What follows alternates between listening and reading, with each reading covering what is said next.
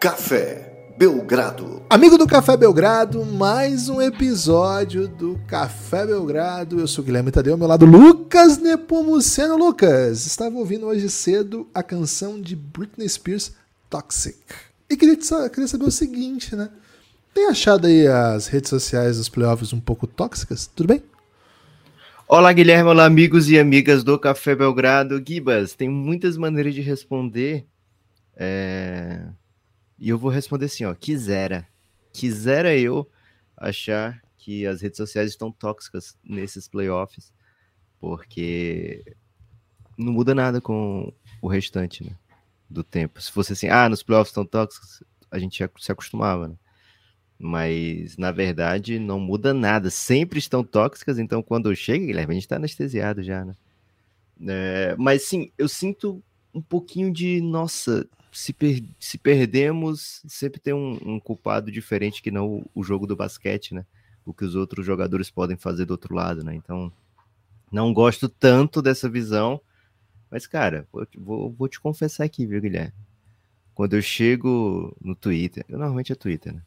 Quando eu chego no Twitter e vejo 800 trilhões de pessoas falando de basquete, velho, é bom demais. Pode ser gente reclamando, pode ser gente dizendo, nossa, esse barbudo aí não joga nada, né? Pode ser o, o muito humilde, eu não sei bem quem é o muito humilde, Guilherme, mas ele foi respondido pela rainha, né? Pela rainha Hortência, então apareceu para mim. Foi é... o, o, a rainha Hortência tá tá no tá caos, fire, né, cara? Tá um fire. Aí o muito humilde falou assim, cara, eu comecei a ver basquete essa semana e estão me dizendo que esse Jokic aí é o MVP, mas o cara parece uma geladeira e tal. É, a Hortense falou, não, adoraria ter ele no meu time, né? Ele é o jogador que mais faz triplos duplos. É... E aí eu não sei se o muito humilde teve a humildade de reconhecer o seu erro, né? Mas imagino que vai ter, já que ele usa esse nome muito humilde. Né? É, mas assim, tem tá todo mundo falando de basquete, falando de NBA. Cara, é bom demais, Guilherme, é bom demais. Cara, aceito, o, aceito o, o que vem com o mainstream. Muito, muito humilde. Como que eu posso definir muito. Cara, acho que tá tudo bem você não conhecer muito humilde. Assim, tá tudo bem. Ok. É, não, eu me senti tranquilo, não reconhecendo muito humilde. Agora, eu acredito. Ainda mais quando ele chega metendo essa do Yokit, pareceu uma geladeira, num jogo que o Yokit fez o que fez. É, enfim. Queria eu ter uma geladeira assim, viu? Com tantas Agora, funções. Um personagem que eu acredito que você precisa conhecer, Lucas, e é o que eu acho que você não conhece, que não é do seu range de observação. É o Toguro, é o porque você passou muito tempo falando de Toguro pra não, mim. Não, não, né? não. Esse aí eu falava com muita raiva, porque não parava de aparecer pra mim, mas esse eu falo com carinho. Chico Moedas, velho. Você precisa ser Chico apresentado Moedas. Chico Moedas, é o Chicoin. Cara, esse é o, é o personagem da vez, né? Viralizou esse final de semana. E, velho, vale cada segundo de, de conteúdo que eu consumo de Chico Moedas. É impressionante a qualidade. Ele é um que faz que dublagens? Não, não, não. Chico Moedas, cara. É o Chicoin. É o Chicoin, né? Que daí a tradução é Chico Moedas, né? Ele ficou famoso aí na, nas lives do Casimiro, né? Porque ele é o amigo do Casimiro que entende de Bitcoin e é, e é comunista. E, cara, é assim, você precisa ver. Eu, porque uma descrição que a gente possa fazer aqui não, não faz jus ao personagem. De verdade. Okay. Para mim, o MVP do final de semana. Assim, embora, assim, você isolar a NBA, Booker. né? É, porque okay. teve Devin Booker, James Harden, pô, teve muita gente pra ganhar esse MVPzinho aí, né? Gibas, hoje é Celtics, agora é Celtics, né? Agora é Celtics contra Philadelphia, então no caso acho que é mais Philadelphia até, né? Que foi quem conquistou a vitória. Jogo 4, dá 2 a 2 te perguntei assim, depois do jogo 2, né? Gibas, essa série é 3x1 ou 2x2? E você disse, eu concordei, é 2x2, mas se for 3x1 é Celtics. Cara, foi 2x2. O Philadelphia dominou boa parte do jogo. O Philadelphia jogou na frente, né? Nessa, jogou muito, né? Nessa partida. é. Diferente dos outros jogos, o Philadelphia passou boa parte do jogo na frente, né? Ganhando. O Celtics não se viu nessa situação, nessa série ainda, né? Ficar tendo que correr muito atrás do resultado. Então o Philadelphia jogou igual os cubanos, né, Guilherme, do vôlei, que gostam de jogar com vantagem, né? Gostam de jogar é ganhando. Sempre eram acusados disso aí pelos narradores brasileiros, comentaristas. Mas aparentemente tudo bem. O Boston tinha ainda uma run final, tinha ainda maneiras de, de atrapalhar o Philadelphia. Abriu cinco ali na reta final. Guilherme, muita gente que torce para o Philadelphia pensou, perdemos nesse momento, né? Como é que, como é que se recupera no jogo nessa, dessa maneira? E, cara, tinha um jeitinho barbudo de se recuperar nesse jogo, né? Assim, esse jogo foi, foi um jogo muito. Acho que, assim, acho que isso, esse jogo visitou muitos demônios aí da torcida do, do Philadelphia, né? Porque é uma torcida que tem apanhado muito recentemente, que até não se permite criar tantas expectativas, tantas emoções, porque cara, foram muitos, muitas sequências de, de coisas não bonitas acontecendo, né, nos últimos anos. E a gente sabe, né, que se permitir sonhar, ainda numa cidade do amor fraterno, o, caminho para a tristeza, ele sempre se apresenta. E foi um jogo tão bonito, eu achei, do Philadelphia, né? Jogou tão bem. É, primeiro, né, o James Harden de novo vendo, vindo para uma grande atuação, até antes mesmo do dele decidir mas com, com bastante volume, com bastante protagonismo. A gente tem. O Philadelphia ele, ele, é um time peculiar, né? Porque ele é um time que, que joga basicamente com James Harden e Joel Embiid. Eles têm um, dois coadjuvantes, vamos dizer assim, né? Aquela ideia do Big Three não consolidou, né? O Therese Maxey não deu não. o passo que se esperava. E o Big Three de salário, né? O Tobias Harris, que tem um salário dos maiores da, da NBA, pô, não é Big Three. Agora, acho que finalmente o Tobias Harris encontrou um jeito de ajudar, sabe, Lucas? Fazia tempo que eu não, que não pensava isso a respeito do Tobias Harris. Acho que ele tem feito uma série interessante desse ponto de vista, assim, de ser o, o coadjuvante que, que é capaz de contribuir de algumas maneiras e que é muito alto, e por ser muito alto consegue criar o próprio arremesso, é uma característica interessante. Não teve, não teve, não, tem ainda grande volume, né? Se você comparar com o restante do time, ele é o quarto que mais chuta mas acho que aos pouquinhos ele, ele, tem, um, ele tem contribuído bem para a vitória. Jogou quase 40, jogou 45 minutos ontem, bastante coisa.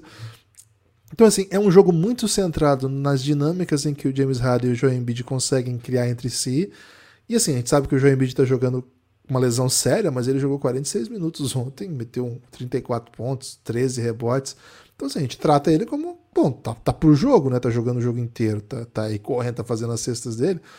Então vamos tratar a partir dessa perspectiva. Então como é que, como é que o time se dinamiza? Né? Tem esses três jogadores que estão em quadra, geralmente é, jogam Joel Embiid e James Harden na bola, e a partir disso vão se criando os arremessos disponíveis para os outros jogadores.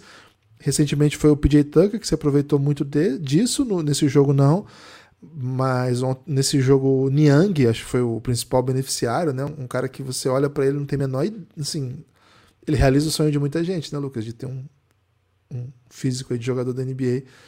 Eu não tô dizendo que ele é gordão, não, mas é que, cara, não é um físico de jogador que a gente tá acostumado, né? O pessoal usa muito hoje em dia, Lucas, físico de pai, né? Não sei muito bem o que isso quer dizer, né? Talvez até. Físico de pai? É, tem um físico de pai. É um, é um meme aí que eu não peguei muito bem ainda. Okay. Mas assim, vou dizer que o Jorge Niang me parece caminhar um pouco para essa linha, assim, que não é, não é um perfil atlético, não é um perfil é, esguio, não tem bração, não, não salta, né? Um jogador, sim, que chuta. É, a função dele é chutar e bater. Na defesa ele bate pra caramba, arruma briga com todo mundo, e no ataque ele espaça e chuta. Ontem matou três bolas de três, um jogo muito, muito importante. Cada, assim, cada bolinha dele valeu uma tonelada. Então, um cara que consegue ficar em quadra. Porra, você fala que o cara é gordo e começa de tonelada, véio. Não, não, não, não falei isso. No, primeiro que eu não chamei de gordo, né? Nem, nem falei isso, na verdade. Falei que ele é não é atlético. Você deixou subentendido, Guilherme. Não, Deixa não assim ficar subentendido. É diferente, velho. olhem ah. aí, o que vocês não prestaram atenção no Jorge. Não é isso. Não é, não é, okay. Ele não é gordo, ele é outra coisa, velho. Ele é um perfil de pessoa comum, não é um perfil de atleta. Acho que é mais isso que eu Ele é cinturudo. Cara, ele é um, ele pode ser um ouvinte nosso, velho. Eu, assim, eu imagino que é um corpo médio, assim, de um homem adulto que tá bem, tá bem. Pô, se eu tivesse igual ele, tava bem, pô. Eu tô precisando ficar, precisando malhar muito para ficar igual o Niank. Mas não é um jogador de NBA, por isso que a gente estranha quando a gente vê ele em quadra. E ele mata a bola, ele mata a bola, ele chuta muito, velho, ele chuta muito. E okay ele, ele é um cara que você olha e fala, cara, por que esse cara tá em quadro? Pelo amor de Deus, ninguém vai atacar esse cara. O, o Lucas tem você até fica um pouco né? chateado que ele, o nome dele é Georges. Tem isso ainda, né? o, cara, o cara chama Georges. E tem isso ainda, né, Lucas? Ele, ele tem aquela estratégia que você gosta, né? Que você coloca um jogador muito ruim em quadra e aí todo mundo fica um pouco ofendido e tenta atacá-lo, né? E de certa maneira, primeiro, ninguém ataca o Harden, né? Que você preserva o Harden aí Porque tá, tá todo mundo tentando atacar o Niang e beleza, vai atacar o Niang e o Harden continua descansando na defesa como ele gosta. Mas é até mentira isso, porque o Harden defendeu, achei que ele defendeu bastante nesse jogo. Então, assim, eu tava dizendo do sistema do, do, do Philadelphia, isso se perdeu na, na análise do Jorge Niang. Porra, deve ser o podcast que mais gasta tempo falando do Niang. Então, assim, é um time que depende muito de como o Harden e o Embiid criam ali as suas situações de jogo e flutua ao redor disso. Então, quando você tem o, o Maxi, é, ele tem um pouco mais de volume, mas geralmente é criando para si mesmo na transição. De resto, PJ Tucker parado chutando. No ataque, o DeAnthony Melton é isso que ele faz, é parado, chutando. Niang é isso. E assim, o outro jogador do time é o Paul Reed, que reveza os minutos que o Embiid não consegue jogar. Nesse jogo jogou só seis. É, isso porque teve prorrogação, né? O Embiid jogou 46 minutos. Então, assim, é, esse time ele é ultra dependente das suas duas estrelas e em como essas duas estrelas conseguem criar as, situações, as suas situações de jogo. E a impressão que eu tive, Lucas, é que o Boston fez um baita trabalho no Embiid. Um baita trabalho no Embiid. Pelo menos na reta Último final quarto. do jogo, isso. Quando o jogo vira, é porque o Al Horford basicamente. Assim, não quero estar tá aqui falando mal de quem tem um filho brasileiro como o Embiid, né? Mas o Al tem uma irmã brasileira, então tá tudo bem. Botou no bolso. O Al botou o Embiid no bolso no último período. Foi isso que aconteceu. É... E assim, a gente tá acostumado a dizer que o Joel Embiid carrega o James Harden. Nessa situação, não. O James Harden acho que salvou a narrativa do Embiid nessa série. Acho que essa vitória, se vai pro Boston, Boston fecha a série em 4x1 em casa. Não, acho que não tem como o Boston deixar escapar essa. Tem, mas enfim. E acho que esse jogo ia pesar demais pro Embiid, porque o que o Al Horford fez com ele, velho, foi impressionante. Então, assim, acho que o James Harden sustentou esse time ofensivamente na parceria com o Joel Embiid ao longo do jogo. E acho que na hora mais terrível, né, na hora em que você não tinha muitas soluções, o James Harden foi, foi espetacular. Foi espetacular é um time simples, o, o Philadelphia, né? não é um time que tem soluções muito complexas. É um time que dá a bola para o seu amador no pique central, as pessoas vêm fazer bloqueio, se tiver desequilíbrio, ele alimenta esses jogadores, é um bom passador. E a bola do jogo, Lucas, veio até um pouco ao contrário, né? Veio com o Joel Embiid sendo muito bem marcado pelo Boston, como tem sido, encontrando James Harden, enfim. Velho, é... do lado do Boston, acho que fica uma frustração gigantesca, porque acho que o, time, o jogo meio que vem para a mão do Celtics na reta final ali. O Celtics, quando consegue correr, machuca muito o Philadelphia, né? É um jogo bem mais veloz, por exemplo, do que as outras séries que a gente analisou aqui no podcast de mais cedo, né? O Golden State Lakers, Knicks e Heat. É uma série que os dois times fazem mais transições do que os quatro citados anteriormente, né? O Celtics faz ainda mais, é um dos times que mais corre nessa reta final de playoff. É, entre os oito, assim, acho que é um dos que mais corre, talvez até o que mais corra. E fazer isso machuca muito o Embiid, né? Pressiona muito e você tem peças para fazer isso o tempo todo. É, Jalen Brown, o Jason Tatum demorou para entrar no jogo, mas quando veio foi muito decisivo. E aí você tem uma bola que você poderia ter vencido o jogo de maneira épica, é por 0.0 não sei quantos segundos que não vence pro Marcos Smart. Você vai prorrogação, você teve em situação de ganhar, é um jogo que você espera vencer depois que fica assim, você perde 2 a 2 a série. Lucas, a série continua parecendo que o Boston é muito mais time. Continua. As duas vitórias do Philadelphia, ela precisou do James Harden com mais 40 e nas duas parecia que o, que o Boston tinha achado o caminho.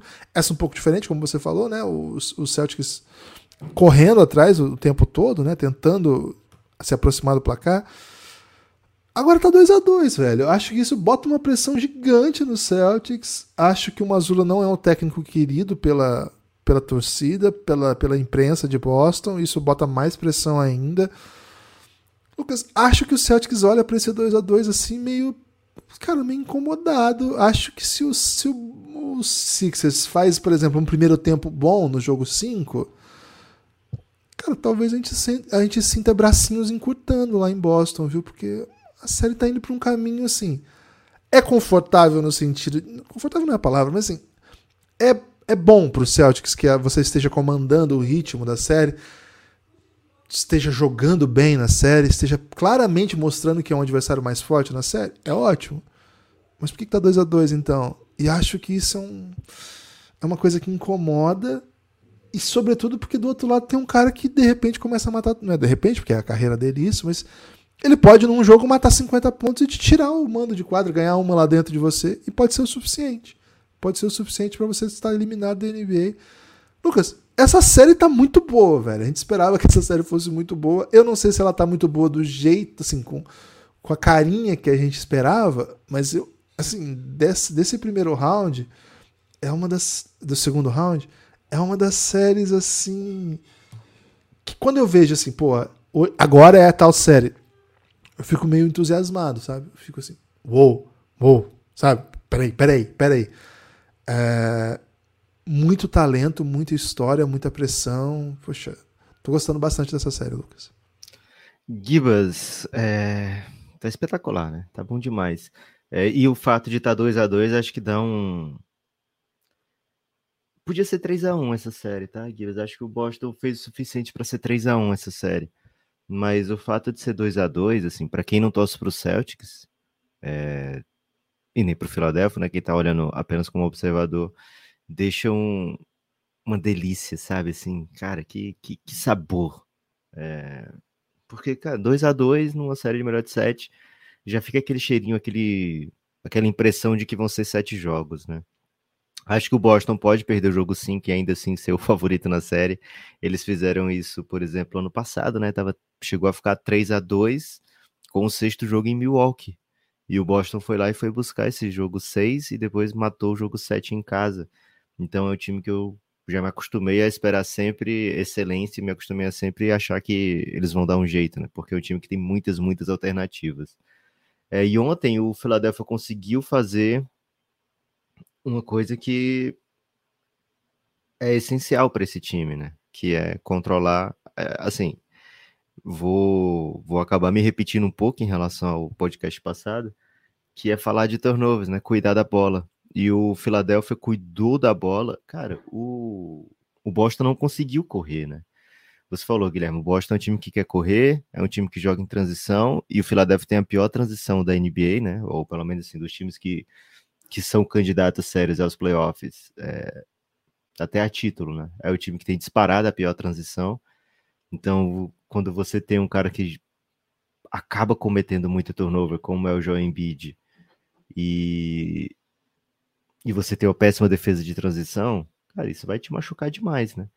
É, e o que que aconteceu? O Philadelphia falou, peraí, vou segurar essa bola aqui, o James Harden vai controlar o jogo, e o time teve menos de 90, o jogo teve menos de 90 posses, né? E isso é, é essencial. As duas vitórias pro, pro Philadelphia, inclusive, foram assim, com um pace bem mais controlado, com menos de 90 posses, os dois jogos de, de vitórias do Philadelphia, e vamos cuidar da bola aqui, não vamos dessa sexta, desses pontos fáceis para o Boston, né? Que o Boston é excelente para sair em velocidade, tem um, uns pontas, para usar o termo do futebol, né, Tem aqueles pontas que você não busca nunca, né? Que, você, que eles botam na frente não tem como. Né?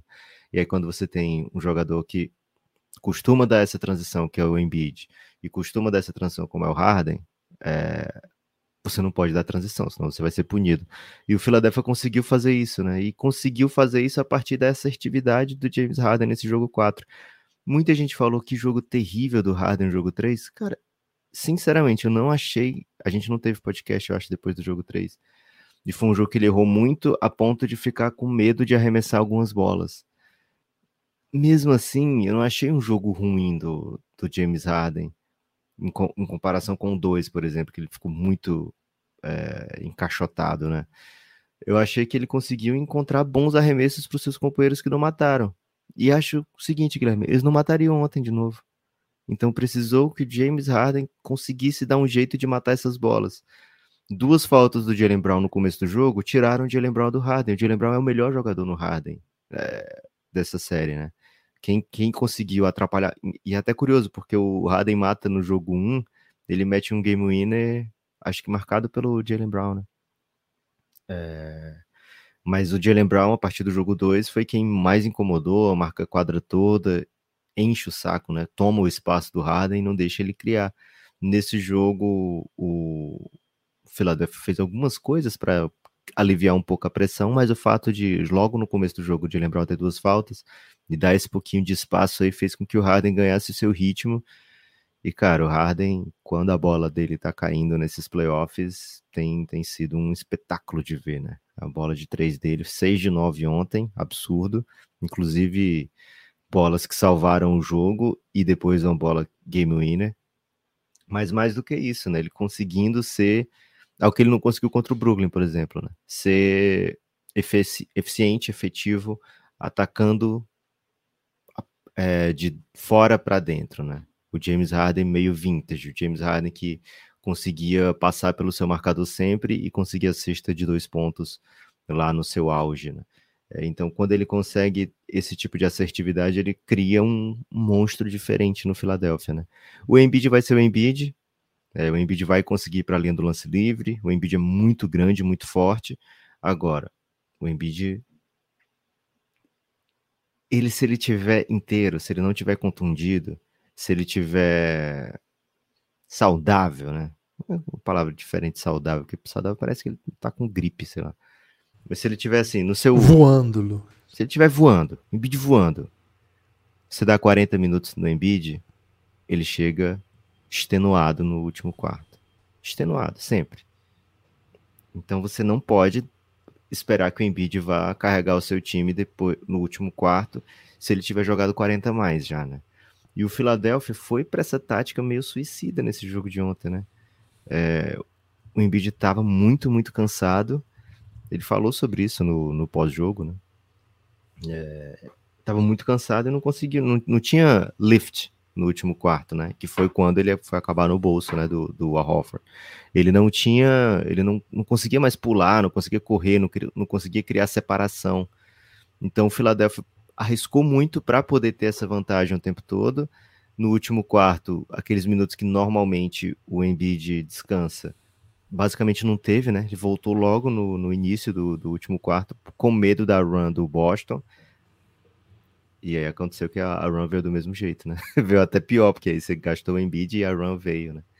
É, mas o, o, Boston no último quarto ele conseguiu se aproveitar do cansaço do Philadelphia. O Philadelphia estava extenuado, o Philadelphia estava exausto e foi meio que salvo, né, por uma jogada em que a bola cai na mão do PJ Tucker ali embaixo e ele faz os dois pontos e, e, recebe a falta, né? Então ele. Aqueles três pontos ali.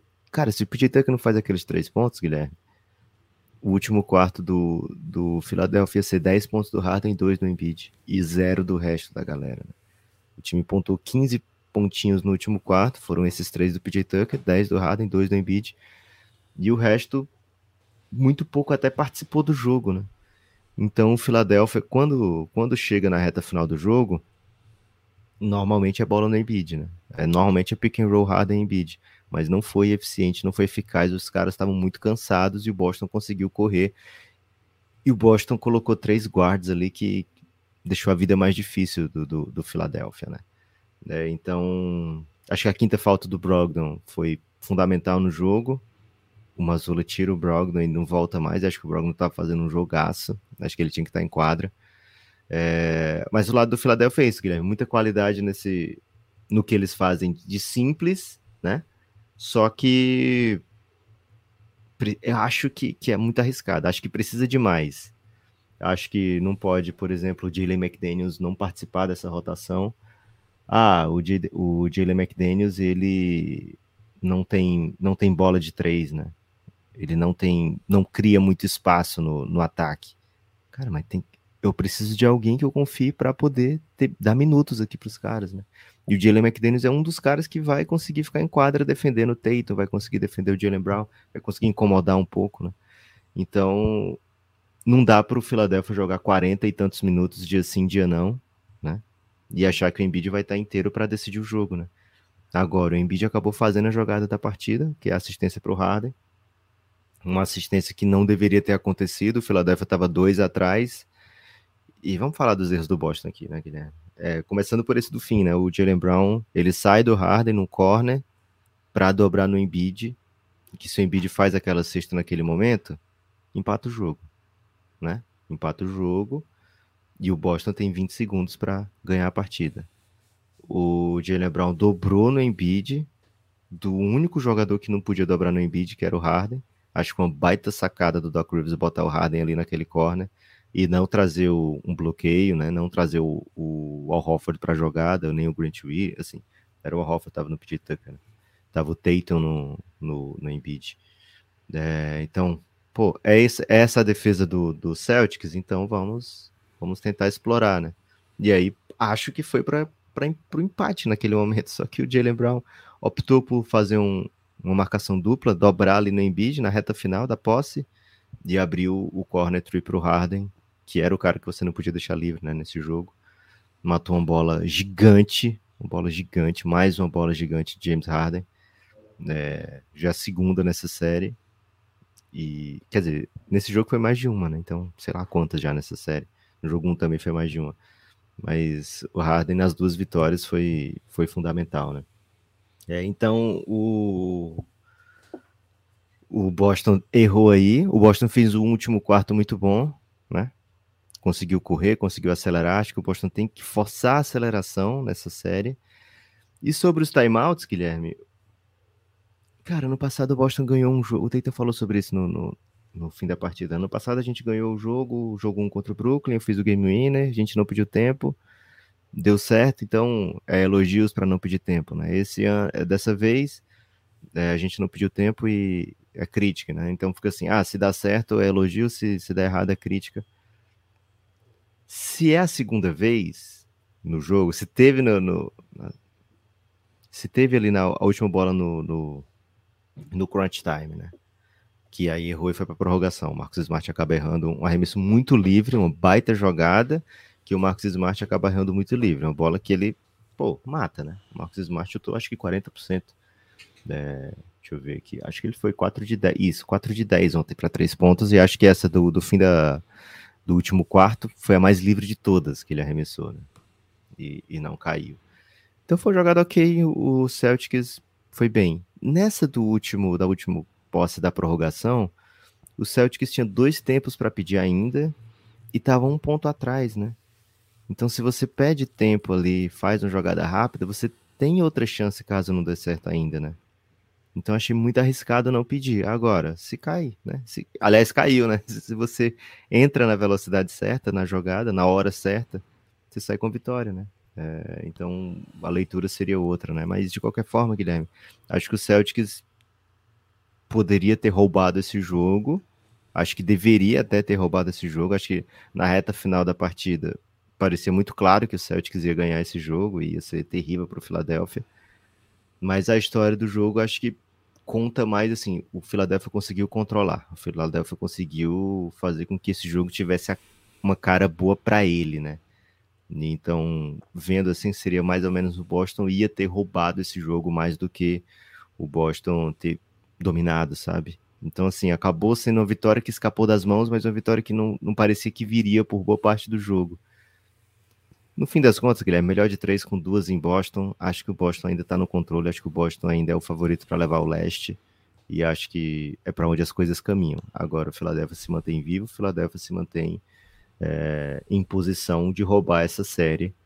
O que talvez não fosse o, o assim, não fosse o que eu imaginasse, sabe? Depois de quatro jogos, um 2 a 2 ainda mais o Embiid jogando machucado e tendo perdido o primeiro jogo.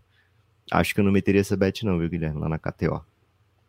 Ô Lucas, é, tem um ponto, né, para você, porque você não pedir tempo numa situação como essa. É, você tá atacando Harden e Maxi, né? Você vai pedir um tempo, o cara pode trazer. Não sei se o PJ Tucker tava em quadra, acho que não. Traz um PJ Tucker e um D'Anthony Melton no lugar dos dois, é uma posse só defensiva, sabe? Tem motivos, assim, tem, tem, tem porquê, sabe? O técnico não, não, não é um. Ele sabe os riscos que ele tá correndo. Eu gosto das chances do Celtics atacando essa linha do, do Sixers, sabe? E acho que no, no último quarto o Celtics atacou, fez muito ponto, né? Assim, então, não era um ataque que estava travado, sabe? Foi um, foi um, jogo de pontuação alta. Os ataques estavam com alto aproveitamento de pontos por posse, né? Então, eu consigo entender, sim. Ah, agora, um ponto, né? Outro. 15 arremessos pro Marcus Smart, 16 do Jalen Brown, me incomoda. Me incomoda. Assim, eu sei que essas coisas vêm naturalmente, vêm na fluidez do jogo. No caso do Marcos Smart, não, nem sempre, né? Eu acho que ele de fato tem um volume que não é condizente com o tamanho do jogador que ele é. Acho que cada bola que o Marcos Smart inicia e termina os ataques é uma bola menos que não passou por Jason Tatum, não passou por Jalen Brown, que para mim são as duas estrelas desse time. Eu entendo que o Marcos Smart tente atacar porque às vezes está defendido pelo jogador que é menos competente, ou porque a situação do jogo caminhou para aí. Mas nesse caso especificamente, o Marcos Smart é contínuo. Assim, ele, ele tem um protagonismo nesse time do Boston que é um pouco é um pouco descolado da realidade do, da, da hierarquia de time, sabe? Isso me incomoda um pouco e isso é a realidade do Boston. Não é só ele fechar jogo, né? É ele. Claro, ele não é o Dylan Brooks. Né? A gente reclamava muito que o Dylan Brooks tinha esse tipo de volume, decidia jogos que não era para decidir e isso acabava. Não, o caso do Marcos Smart é bem, ele é bem melhor ofensivamente do que o Dylan Brooks. Ele toma melhores decisões, ele tem aproveitamento melhor. Mas me incomoda ainda, sabe? Ontem ele mandou um 6 de 15, o Jalen Brown, por exemplo, 10 de 16. É... Também não é só isso. Acho que a, a, a, aquilo que ele é capaz de, de, de criar para os seus companheiros, né? o tipo de arremesso que o Marcos Smart é capaz de criar, é diferente dos arremessos desses caras. Assim. É, é diferente o tamanho da vantagem que as duas estrelas do time é, são capazes de criar. Então, me incomoda ainda, viu, Lucas? Me incomoda um pouco. Acho que incomoda não só a mim, mas muito torcedor do Celtics também, que fica meio, é, acho que meio bravo. Nem, nem é tanto assim os arremessos do Marcos Smart. Cara, estou 4 para 10, seria 5 de 11, né? Se aquela bola chega um segundo antes na mão dele. É, mas acho que a irritação vem mais assim, cara. A gente tem um Jalen Brown que tá conseguindo fazer basicamente o que quer nessa série, né? O Jalen Brown tá arremessando pra caramba, o Jalen Brown tá convertendo pra caramba. Eu não posso não aumentar o meu volume no Jalen Brown, que é um cara que tá conseguindo o que quer, sabe? Então, assim, o Jalen Brown chutou, sei lá, 13 um dia desse, agora 16. Cara, o Jalen Brown tem que chutar mais. Né? De quem vai sair esse arremesso? Pode ser do Tatum, pode ser do Marcus Smart, pode ser de qualquer um. O Jalen Brown é o cara que mais está conseguindo aproveitar os espaços que o Philadelphia pode ceder nessa série. É... Então, o Boston tem que procurá-lo mais, né? O Jalen Brown falou sobre isso, ficou um pouco ambíguo, assim, né? Ele falou da maneira assim, cara, eu tenho que demandar mais a bola. O que, que você tem que fazer mais? Acho que eu tenho que pedir mais a bola, exigir a bola. É passivo-agressivo isso, Lucas. É, ficou com essa impressão de, cara, os caras não me dão a bola, eu tenho que tomar da mão deles, né? É, mas pode assim, ser. Assim, não é você, sou eu, né? Não é você, sou isso, eu. Isso, eu que não fui lá tomar a bola da sua mão, porque você não passava para mim, né? A culpa é minha. É, então, de, dá. Eu que não entendi como você é uma pessoa difícil, sabe? O errado sou eu que não entendi onde eu tava me metendo, sabe? Dá essa impressão de que o Jalen Brown não tá satisfeito, mas ao mesmo tempo, cara, o Celtics é todo assim, né? Você vê as coletivas do Celtics, os, Nossa, o técnico é assim, né? cara. né? Tem um Parece fio assim de, né, assim, é. de, de, tensão no ar, assim, que é Isso. É então, isso pode ser assim, ó, o cara, o time foi vice e quer ser campeão agora e, e não tem tempo para pergunta besta, sabe? Pode ser isso também. Um time que tá, tá doido que, que resolva logo as coisas para todo mundo meter, ah, tá vendo como eu sou fodão, sabe? É, então, assim, pode ser que seja irritação interna, pode ser que seja um jeito de ser, né? É, mas o fato é que pareceu incomodado ali Vamos ficar atento para mais essa esse desenrolar dos acontecimentos. Gibas, eu queria trazer um destaque final aqui que é agradecer, ó. Daniel Barreto chegou vindo de Giannis, Hugo Pereira chegou macetando um apoio maroto nesse domingão. Leandro Araújo veio de Giannis. Leandro, você tá no Giannis? Me avisa, viu?